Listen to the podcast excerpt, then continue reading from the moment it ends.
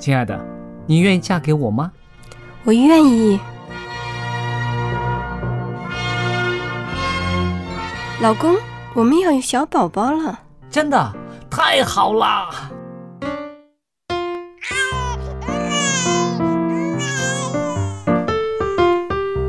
妈妈，妈妈，看我画的画，好看吗？真好看，宝贝画的太棒了，拿去给爸爸看看。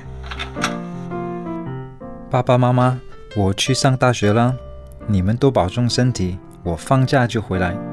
出门在外要注意安全。好好吃饭，天冷了，别忘了多穿衣服。好了好了，别唠多给。家里打电话哦。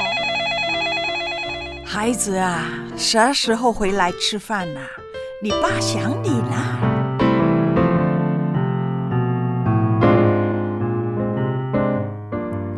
好，明天就回来。家人，给我生命的人，与我共同生活的人，与我分享喜悦的人，也是给我带来麻烦的人。每一天说说笑笑，有时也吵吵闹闹，因为我们是一家人。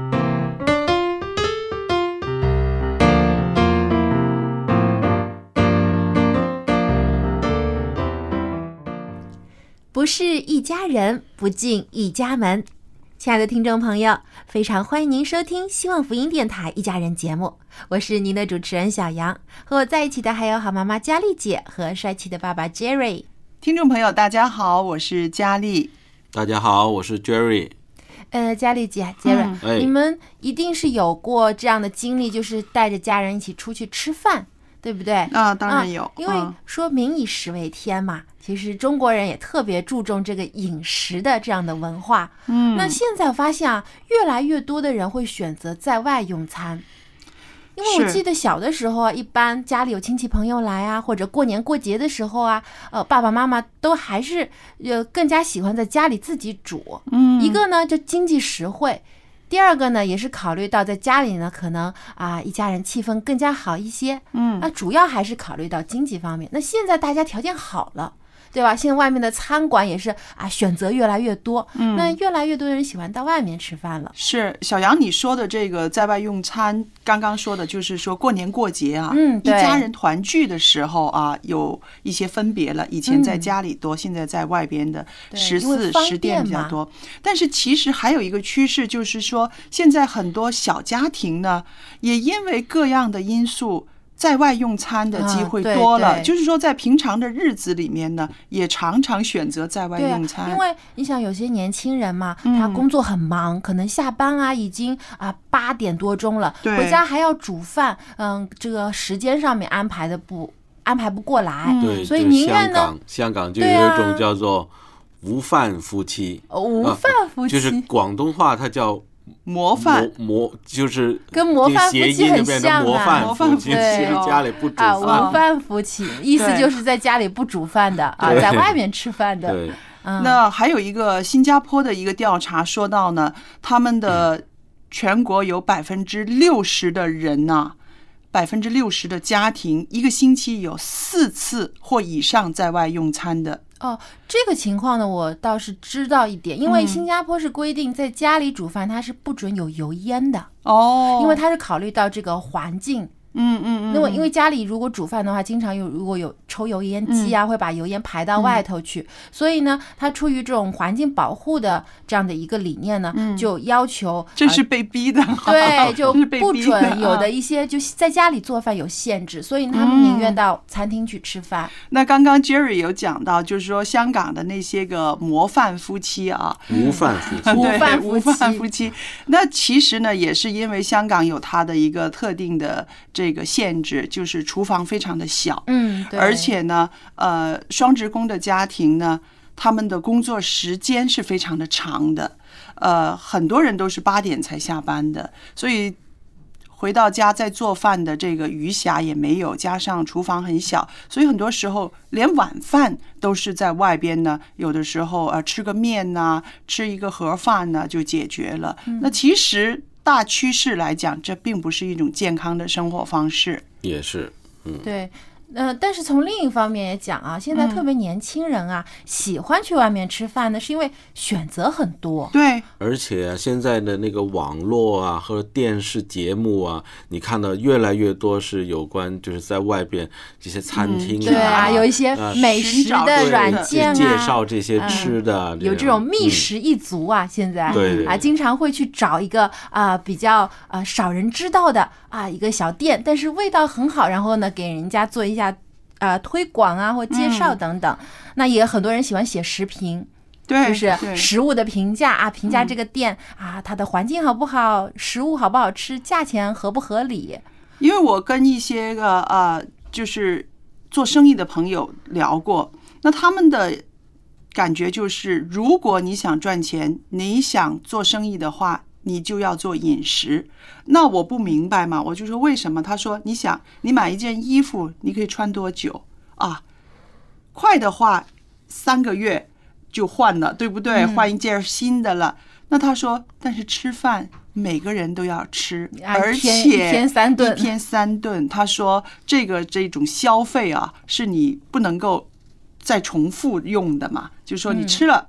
还要再吃，所以他们说，如果是想赚钱的话，这个是比较容易赚钱的。那但是这是不也是最辛苦的，对，最辛苦的辛苦。那是不是这也刺激了很多人？一开始做生意的时候，很多人都是投资大大小小的食店呐、对不对？我们看所以现在的这个竞争也很激烈啊，嗯很多的不同的餐厅、嗯啊，也有考虑到他们所啊接待的客人的种类不同。对对有一些呢，它主要注重于这种情调，像。啊，年轻人就很喜欢去啊，一些装潢的非常的漂亮、浪漫的气氛。那一些年轻人谈恋爱啊，或者跟自己的朋友聚餐呐、去约会就嗯。啊喜欢选择这样的地方。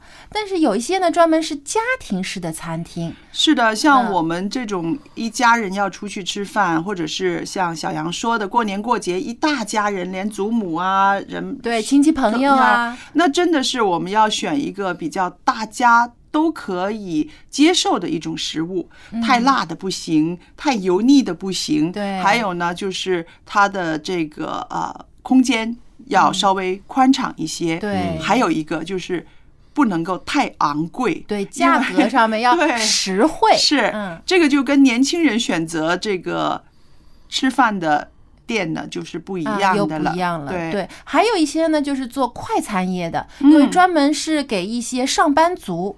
因为上班族他的这个工作时间很紧张嘛，对。所以为了能够更快速的啊解决一餐饭，然后又回去投入工作呢，那你现在快餐业也发展的很快，是的，啊，特别有一些呢，甚至于说啊，进了店，他你可以立立刻五分钟之内已经选好了你想要吃的，已经拿到你的餐桌上啊，大概十五分钟解决，半个小时都不用，嗯。就吃完可以走了。那刚刚我们谈了很多，为什么会在外边用餐啊？嗯，那我们想想了，现在想想，我们选择这个饮食店的时候，我们应该注意些什么呢？嗯，对，首先呢，我觉得，呃，你要想一想，我为什么要出去吃？比如说嗯是因为什么原因？可能如果是跟家人一起去吃啊，或者你要招待朋友啊，嗯啊，目的不同，当然你就要选择的餐厅类型不一样了。是的，那还有呢，主要我觉得大部分人更关注的是这个食物本身好不好吃啦，嗯这是第一点啦。嗯那还有呢，就是关注这个饭店它干不干净，是啊。卫生情况 那我的选择跟小杨的是调过来的，嗯我是先选择卫生啊不卫生，嗯然后再想它好不好吃。因为我觉哦得如果它这个不干净啊，那个抹布看起来脏兮兮的，又或者嗯是那些个服务生他的那个制服也是油巴巴的。这种店呢，立刻它做看到就不舒服好吃，了它做的多好吃，我都不进去，因为我觉得我就影响了食欲嘛，嗯所以这个是啊、大家可能的那个着重点可能有点不一样对啊。，我想呢，因为佳丽姐你是。妈妈嘛，你还嗯。考虑到孩子的健康啊，家人的健康啊，所以呢更关注在健康这方面。嗯，可能而且呢，选择看看他的菜单上面的菜是不是啊、很多的油炸食品啊，或者是一些不健康的食品啊，嗯。这样的话呢，可能呃会选择的几率更小一些。哎，其实很有意思，有些人呢在家里面是不许开锅炸东西的，因为觉得很多呃油烟油烟还有那个油啊要用的很多，对用完之后呢又不知道是留下来浪费浪费，嗯所以有的人是在家里面不炸东西吃，可是出去外边吃的时候一定。吃炸的东西。那好了，像 Jerry，你来讲一讲你的这个选择。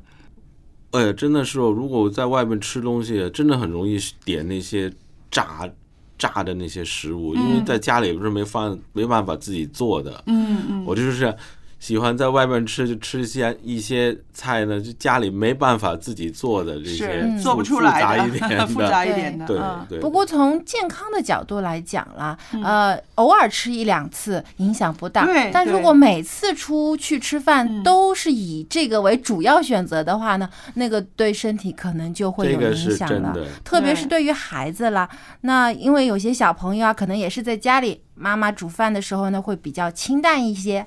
但是出去吃呢，因为很多的餐厅大部分都会用很多油啊，很多调味品啊浓很，多。啊，所以孩子很喜欢去外面吃，因为觉得这个很刺激他的这个口味啊。嗯，但这个时候家长就要注意了，呃，如果吃的太多，对孩子的肠胃也不好。这个也是问题，因为外边的餐厅，你看它的菜单呐、嗯尤其是这些快餐店呐、嗯基本上你可以选择的有蔬菜类的，嗯，基本上是可能是少少，几乎是零啊，有的时候、嗯嗯全都是肉肉肉肉肉，然后就嗯。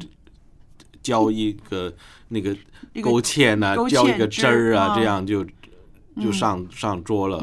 嗯。这些真的是不是太健康。还有很多人有一个想法，就是说青菜嘛，它的成本很便宜嘛，不对不对？就是几块钱一斤，十几块钱一斤。可是，一到了那个呃饭店里面呢，它一碟青身菜呢价就翻倍身价几嗯倍哈，对六倍八倍哈，所以就觉得呃，在外边吃青菜不划算，所以要吃肉 对，所以在外边多数吃肉，然后觉得菜呢自己在家里面可以做了啊。嗯，这个好像一般都是啊、年纪大一点的人有这样想法，但现在实际上去看看，现在菜也不便宜，嗯。而且菜呢需要清洗啊，它的这个加工的过程比肉制品其实更加复杂一些，所以其实呃，就拿香港来讲吧，很多时候出去吃发现，诶，蔬菜的。这个菜单上面蔬菜的价钱跟肉类的食品的价钱诶差不多，所以那些个人就不选了。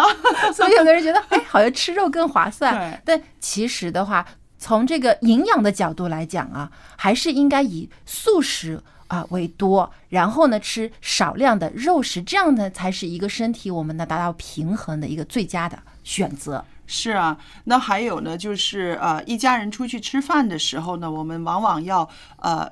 也要顾年长的，也要顾小孩子，所以在点餐的时候呢，其实也并不容易，不像是在家里面自己做的那个自由度更大。对不对？嗯对因为呢，呃，大家的口味不一样，而且还有呢，有些老人家呢，啊、他在服用药物啊、他有些东西是不能够要啊、不能够吃的。所以其实呢，如果是呃精明的家庭主妇呢，出去吃几次之后，觉得啊，这个比在家里面做还要麻烦，所以呢，就情愿在家里面做了。因为家里面呢，一来呢，呃，实惠；二来呢，就容易掌控到每个人的需要。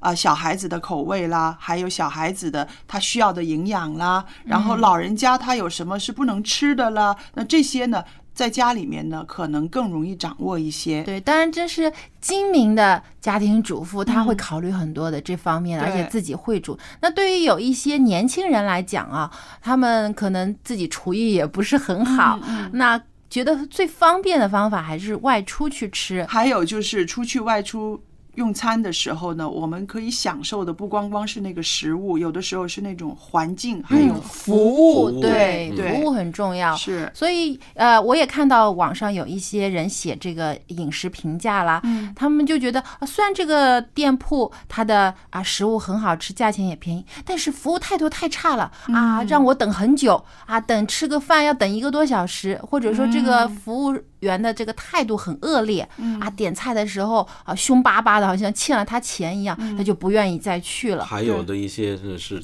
环境特别吵，哦就你听见那个杯子啊、勺啊嗯那些很多人呃讲乒乒乓话的声音，啊呃，很多人讲话的声音也是那个让我觉得不舒服。嗯我所以呢喜欢一些有一些音轻音乐的这样的。对，所以我觉得每个人其实选择餐厅，他首先他的啊、目的不一样啦，然后自己的喜好偏好也不同啦，是可能也是跟呃这个自身的年龄嗯有关系。那最主要的，我觉得在外用餐呢，当然啊、首先要注意这个饮食的卫生。是这个，因为你一旦吃了这个不卫生的东西，嗯。这个可能直接要住医院了。嗯，那还有呢，就是呃，这个健康角度了。是。自己选择也要有克制啦，有平衡啦，嗯。啊，不能因为在外面吃就贪多。有的人真的是在外面吃会吃很多，吃撑了，有的是不吃那么多，但是点很多。呃，就浪浪费食物。嗯对，这个说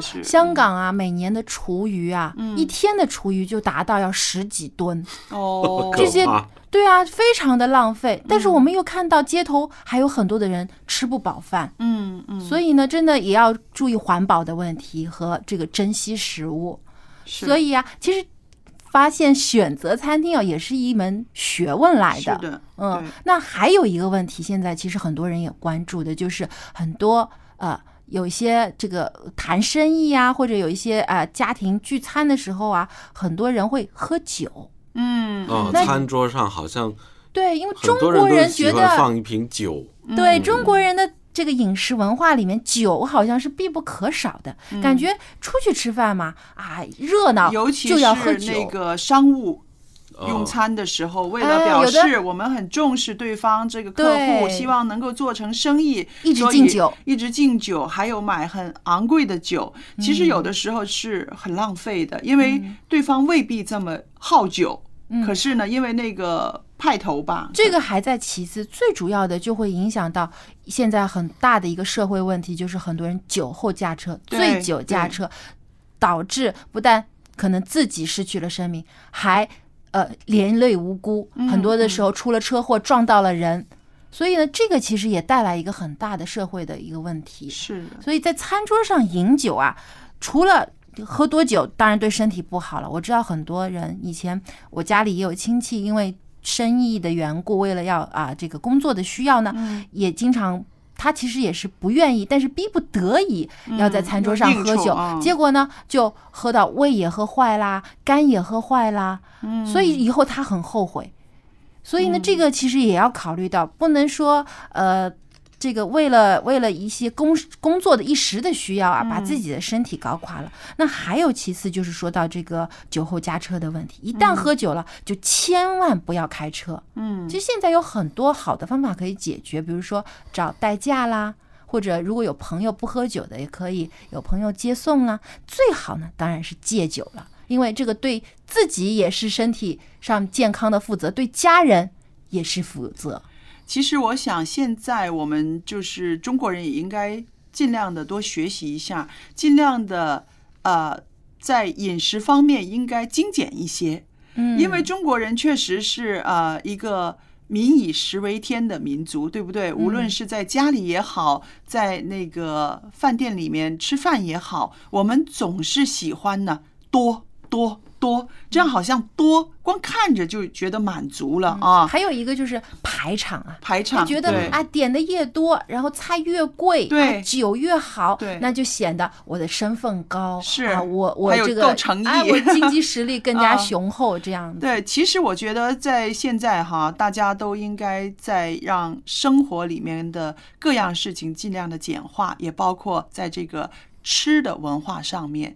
那你吃的精简，未必代表你呃没有实力。不是代表寒酸、啊。对嗯你吃的精简，也未必代表你那个不够啊、不够诚意，是不嗯是？有的时候叫好一点的东西，但是不需要很多啊。，对啊，而且呢，要点一些对身体真的有益的、健康的东西。嗯，你不是说啊，点了一些特别有，现在有的人专门是选一些稀奇古怪的食材，嗯就是觉得越珍惜越稀少啊，就觉得又越有面子。对，但也涉及到于现在一些有些人会去啊、捕捉。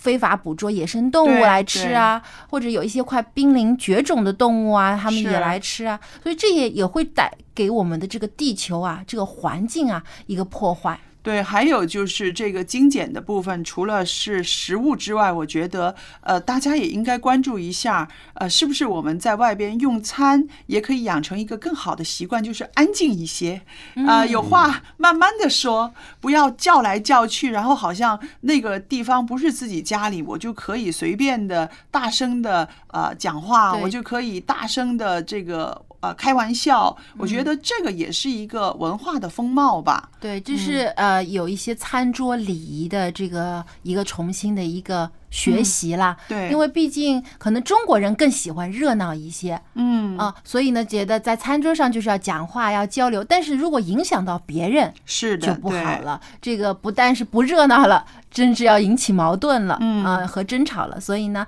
这个也是需要大家关注的。那么以后我们外出吃饭的时候呢，也可以考虑到这些的原因素，嗯啊、同时呢，最主要就是能够享受这个吃饭的过程，对不对？嗯对。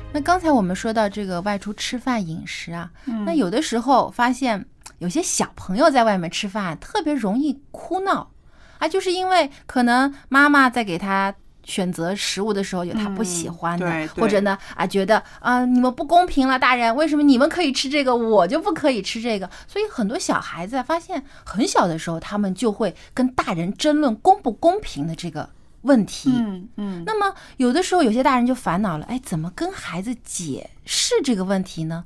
因为的确世界上我们看到有很多的时候会遇到一些不公平、不公正的事情。今天呢，春雨就要跟我们分享一下这个话题，到底公平是在于人间呢，还是在于上帝？我们把时间交给他。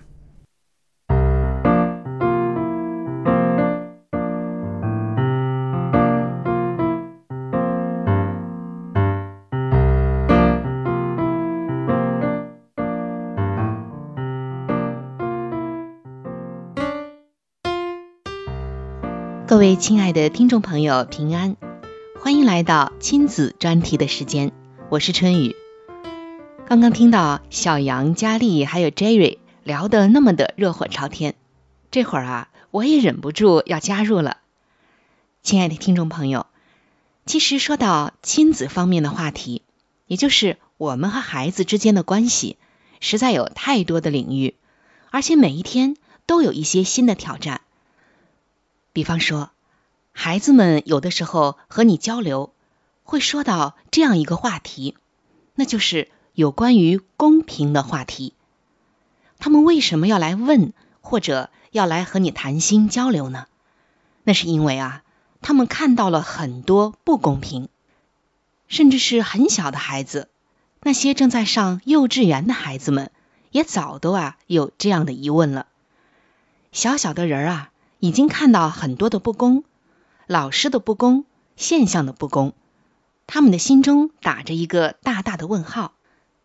所以，在建造孩子品格的这个训练中啊，你一定要从小告诉他，爸爸妈妈也曾经遇到很多不公平的现象，在你以后的经历中也会遇到。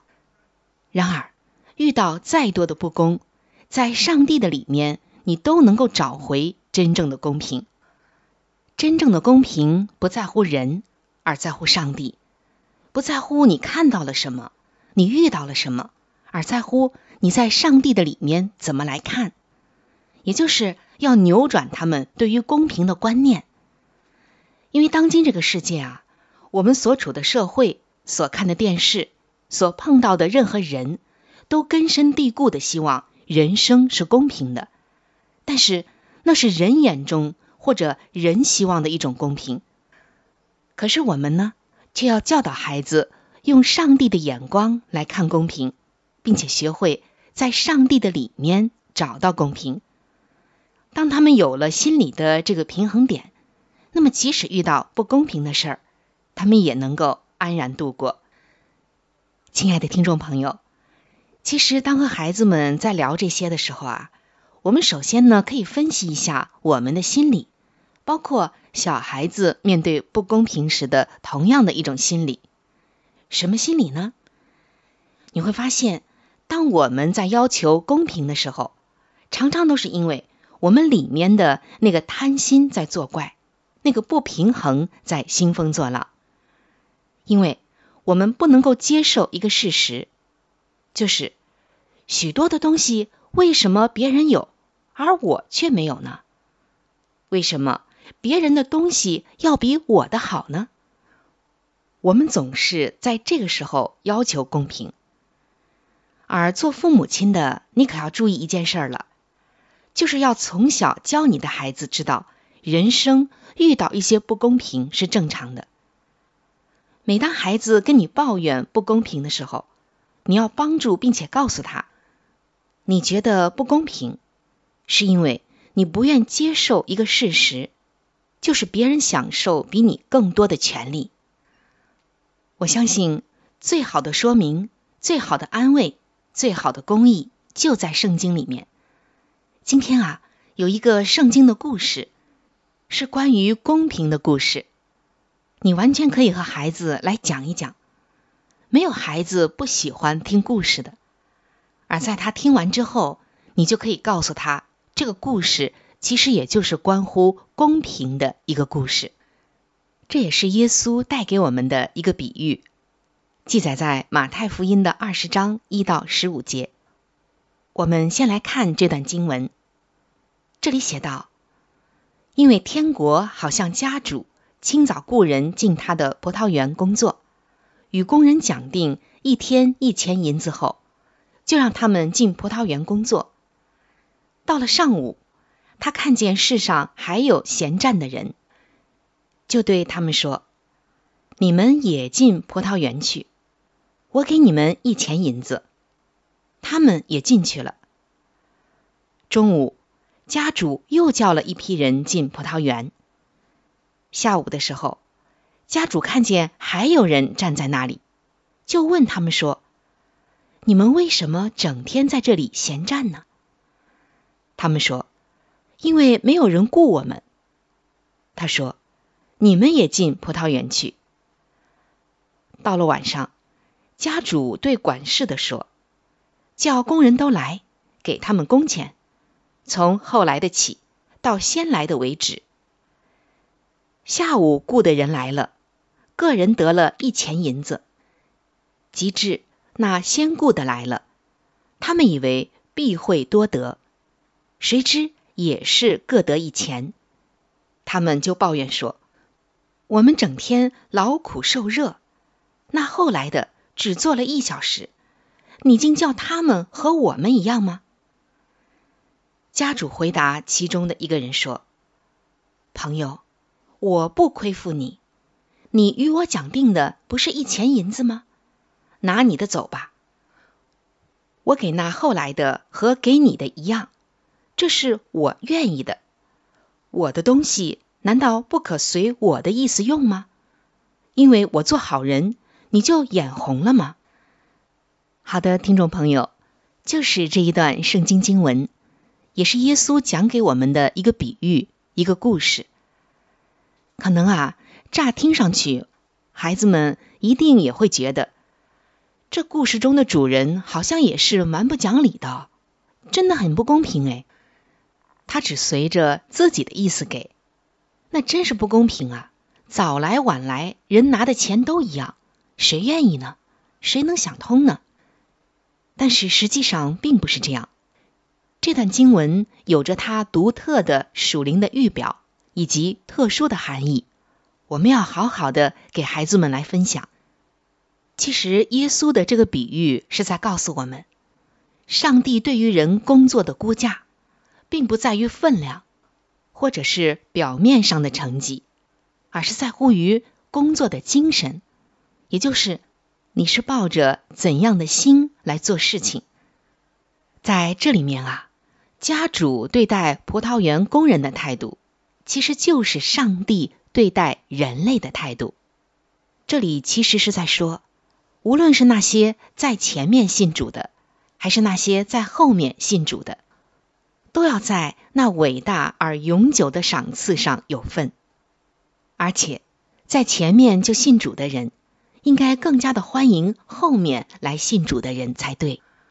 而那些妒忌别人得奖赏的，忘记了一件事，那就是我们所得着的一切，其实都是出乎于上帝的恩典，而不是我们自己有多好。其实这个比喻啊，要深究起来。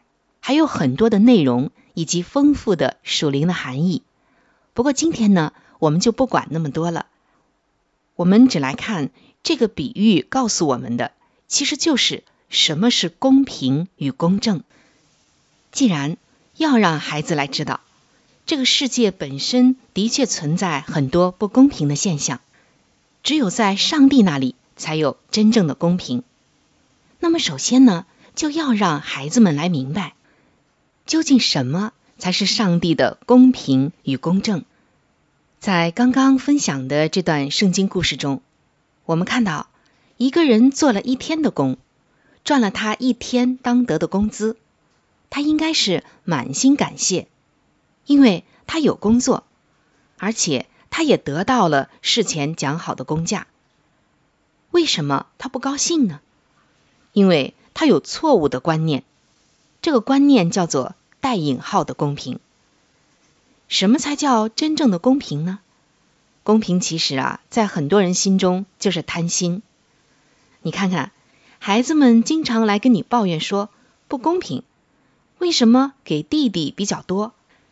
但是当你给他比给弟弟的多的时候，他就不会说不公平，为什么给我比较多了？在这个世界上，有谁到上帝的面前说：“上帝啊，你给我的太多了，怎么可以这么赐福我呢？”你看，这个世界上有多少人还在挨饿、受苦、倒霉、受欺压、生病，被人误会，甚至被人欺负了很久，还被人冷言冷语呢？没有听到哪个基督徒这样抱怨过：“为什么对我这么好呀？为什么我这么健康？我的妻子这么好，我的孩子这么听话，为什么我什么都这么好呢？”听不到这样的抱怨，反而即便这样，人还是不满足。我们常常是看到别人比我们好，会因为别人得到的祝福多，而我们得到的少就抱怨。你会发现，当我们在追求公平的时候，要求公平的时候，常常是因为我们不能接受一个事实，那就是我们刚刚说的。许多东西为什么别人有，而我却没有呢？为什么别人的东西要比我的好呢？我们总是在这个时候要求公平。其实，上帝早就知道怎样对待我们是最公平的。关键就是我们有没有一个健康的心态。只有你对于公平的观点和上帝一样，在上帝里面的时候。你才能有一个健康的心态。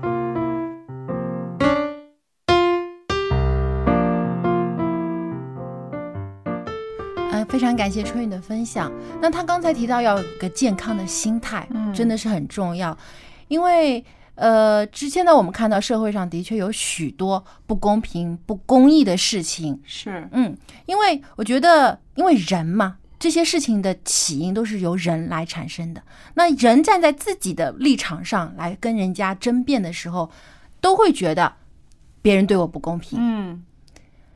但是如果说一个真心常常感恩、感激自己已经有了，有很多感觉自己富足的人，他很少会去抱怨不公平。对这一点提出来很好。我觉得，当我们看到。一些事情觉得不公平、觉得埋怨的时候，是因为我们觉得，嗯，他比我好，他得到的比我多，甚至慢慢的在跟别人比较，比较，还有呢，慢慢会有一种妒忌，嗯啊，这种心态呢，其实是呃，就像春雨说的，是不健康的啊。嗯心态自己的心态健康了，那么你。跟人家比较，或者是你会埋怨的机会就会少很多了。嗯，那我们说孩子为什么孩子这么小的时候，他就会有这种呃拼比啊，这种妒忌啊，这种啊不是很健康的这种埋怨啊，对我不公平，我是受害者这样的心态呢？我们可以分析一下。因为我觉得很多孩子，他从出生开始，嗯，他就是一个被保护的对象，被关爱的对象。特别现在的孩子，你看家里爸爸妈妈、爷爷奶奶、外公外婆，甚至啊很多的亲戚朋友一来就是，舅舅哎呀，对呀、啊就很多的礼物啊，很多的关爱，很多的注意力都在这个孩子身上。所以当他长慢慢长大，开始接触更多的人、更多的环境，他就发现，咦。原来我不是中心啊！哎，为什么你们不把我当中心关注呢？为什么你们把这个你们的注意力转给了另外一个人呢？他就觉得我原来应有的没有得到，嗯就不公平了。哦好，在这个时候，就是看家长怎么去处理了。对，要引导当他发现有这个情况的时候，嗯如果家长跟他说怎么这么不不公不公平啊，嗯他就对有些甚至家长去，他认为这就叫不公平对，甚至有些家长啊还会认同孩子的这种看法。嗯比如说孩子在学校里面啊、发生了一件事情，跟同学有矛盾了，回来抱怨。他们呢不，有些家长不会说先帮孩子分析事情，嗯或者说呃先让孩子反省自己的问题，马上就好，爸爸帮你去啊，去去去去报复，或者说爸爸帮你去出头 嗯啊，去找老师去找嗯。老师啊，去找那个孩子去帮你出头，这种做法真的是不正确的。嗯。因为他没有教导孩子一个真正的一个呃公平的眼光去看待这件事情，一个客观的眼光，他用了太多的主观的意识在里面了。，小杨说的很对。当一个孩子在家里面的时候啊，因为大家都觉得他小嘛，都会啊给他最优先的一个选择啊，怎么样？他不会觉得什么不公平，他很少是说跟爸爸说呃呃，你拿的多，我拿的少，或者是跟妈妈比觉得这是理所当然的了。但是呢，当他的社会圈子一大，他去了幼稚园或者去小学的时候，同年龄的人多的时候，他的一个小的社会观开始形成的时候呢，就会有这种比较复杂的一个思维了、啊。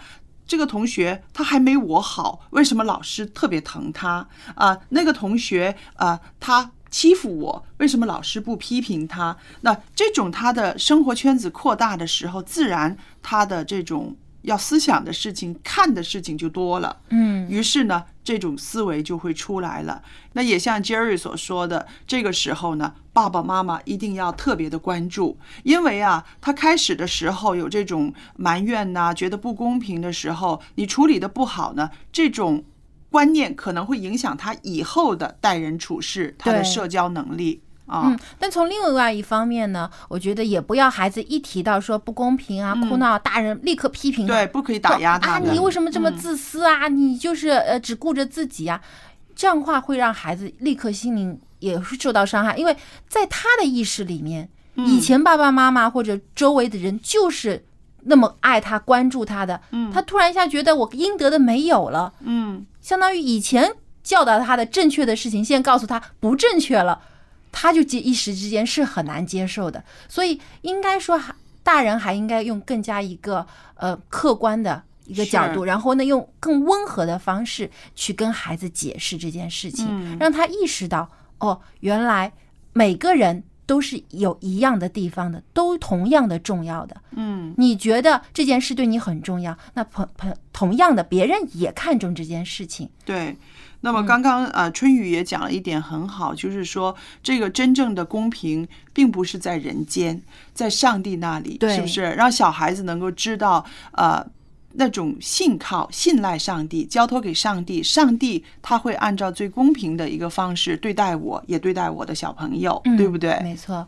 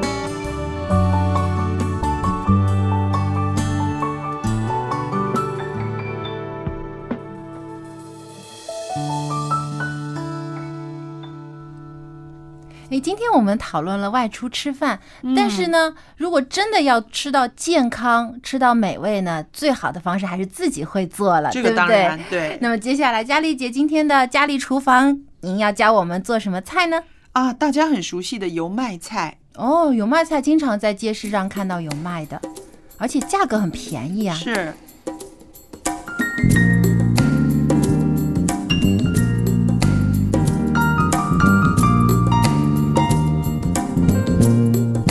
我们，今天呢，佳丽在这儿呢，要向大家介绍的一种蔬菜就是油麦菜。啊、应该您吃过这种菜是不是？我小时候的时候呢，没有见过这种菜，也没有吃过这种菜。但是长大之后住在南方呢，就常常可以吃到油麦菜了。我们看看油麦菜还有什么别名啊？油麦菜呢，又叫做苦菜，也有人呢把它叫做牛脷生菜。牛脷就是牛舌啊，不知道是不是因为它叶子尖尖长长的呢，被称为牛舌生菜啊。还有呢，也被称为做小麦菜。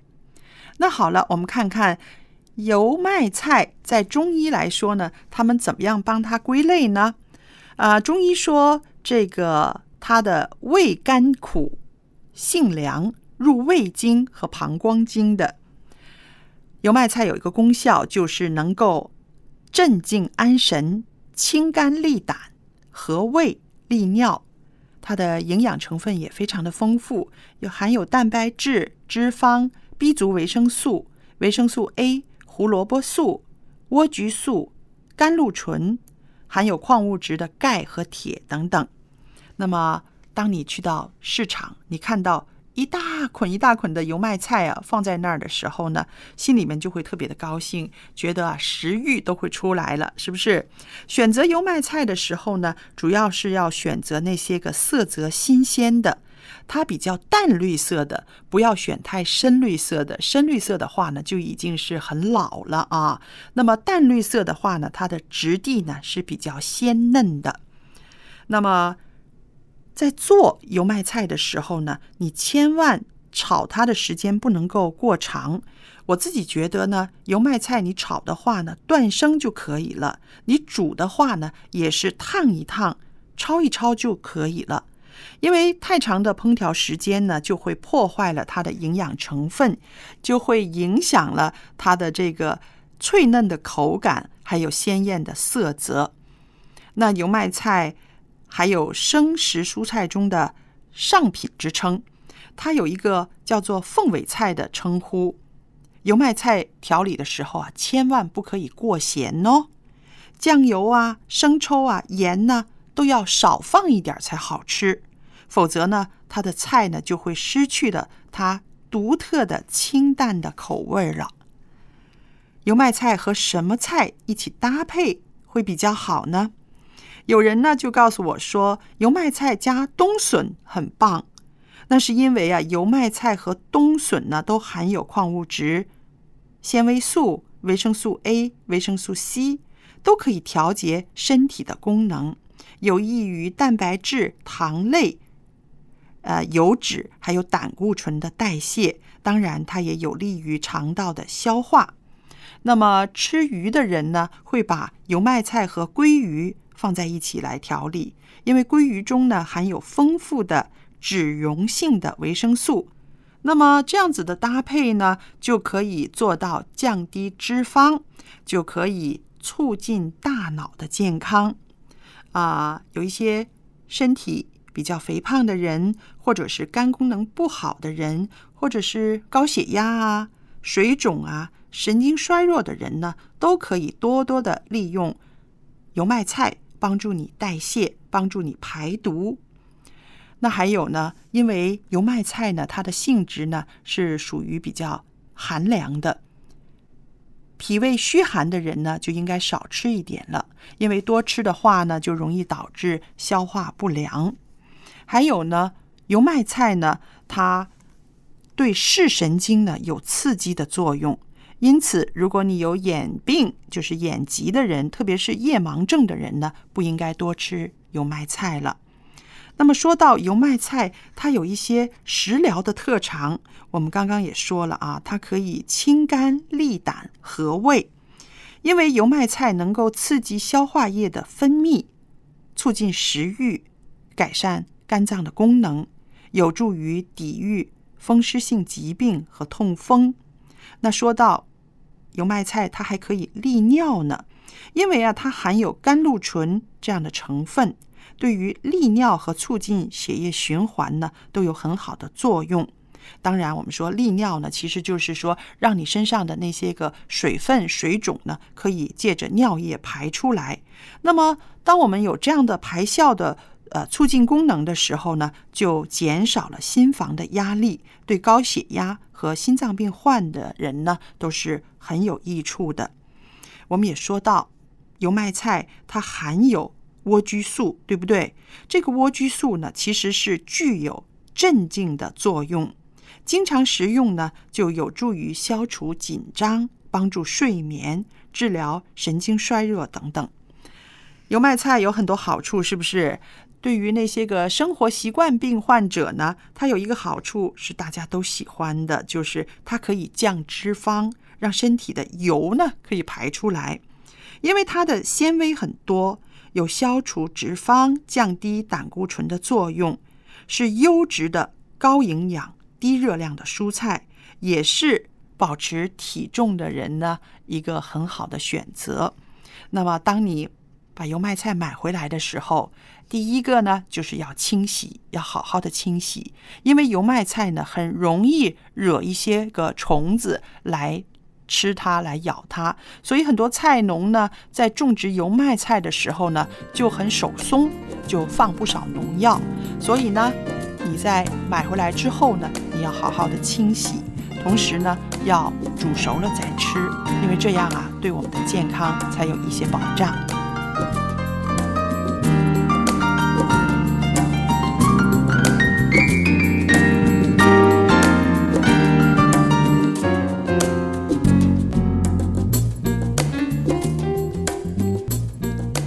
油麦菜我也做过，但是呢，我只会用最简单的方法做啊，就是洗干净之后切成一段段，然后呃在油里炒一炒。但是我发现吃的时候还是带有一点那种苦苦涩涩的味道。是。那有没有什么方法可以把它做的好吃一些呢？对我来讲啊，你说。最吸引的就是这个叫做豆豉鲮鱼油麦菜哦，是不是有这样的一个一道菜？是的，现在连那个餐馆里面也有这样子的做法了。对，因为这个豆豉鲮鱼呢，它是一个罐头，嗯，一个罐头鱼。那么用这种罐头，然后跟跟菜一块炒啊，然后因为那个罐头里面有很多油。所以这个菜呢，就是吸的那个油呢，特别的啊有味道。那是先将这个罐头放在锅里，先把它炒一下，再放菜呢？先先炒这个菜，炒一下，然后把这个呃豆豉和这个鲮鱼肉。放进去一块兜一兜就基本上就可以了，因为那个是鱼本那个罐头本身是熟的了，那也不需要加其他的调味品了，基本上不怎么，因为够咸了，已经够咸，因为它有豆豉嘛。啊，那这个是比较一个啊，怎么说呢？简单简单，因为。刚开始我们见到油麦菜的时候呢，很多人都不知道应该怎么样调理它，怎么样炒。后来呢，一传十，十传百，就是说啊，用这种罐头跟这个菜配呢，是很入味的，很好吃的。于是呢，大家都这样做。但是后来呢，啊，这种菜我们见到的多，想的方法也就多了一点了。像刚刚说的，你放在油里炒一炒了，有的人是加一些蒜头啦，也有的人是。拿它来做汤了，那其实呢，你怎么样遮盖呢？也遮盖不了这种菜呢，有一种苦苦涩涩的味道。嗯，就是因为这种苦苦涩涩，再加上它的那个那个菜的劲非常的爽脆呢，是很吸引人的。嗯，就是它的天然的一种风味了，很爽口的。对，那之后呢，呃，有兴趣的朋友可以回家试试看，呃，自己来尝试一下怎么制作这个菜。那么今天的时间呢，也就快到。尾声了，我们的节目就快结束了。如果您喜欢我们一家人节目，或者对我们的节目有任何的建议，非常欢迎您来信告诉我们。我们的电邮地址是 l a m b at v o h c 点 c n。那么在下期节目当中呢，我们会跟大家讨论一个呃关于衣服的话题。今天我们讨论了吃嘛，衣食住行，衣比。食物可能还更重要。那么，因为现在的人真的有这个经济条件啊，衣服买的很多，但之后就产生了一个很大问题，就是旧的衣服该怎么处理呢？嗯，对不对？我还有一些我儿子那些小时候 baby 的时候那些衣服，我嗯要等着处理呢。所以呢，下下期节目当中，我们就一起来关注一下这个话题。我们下期节目再见。再见。拜拜。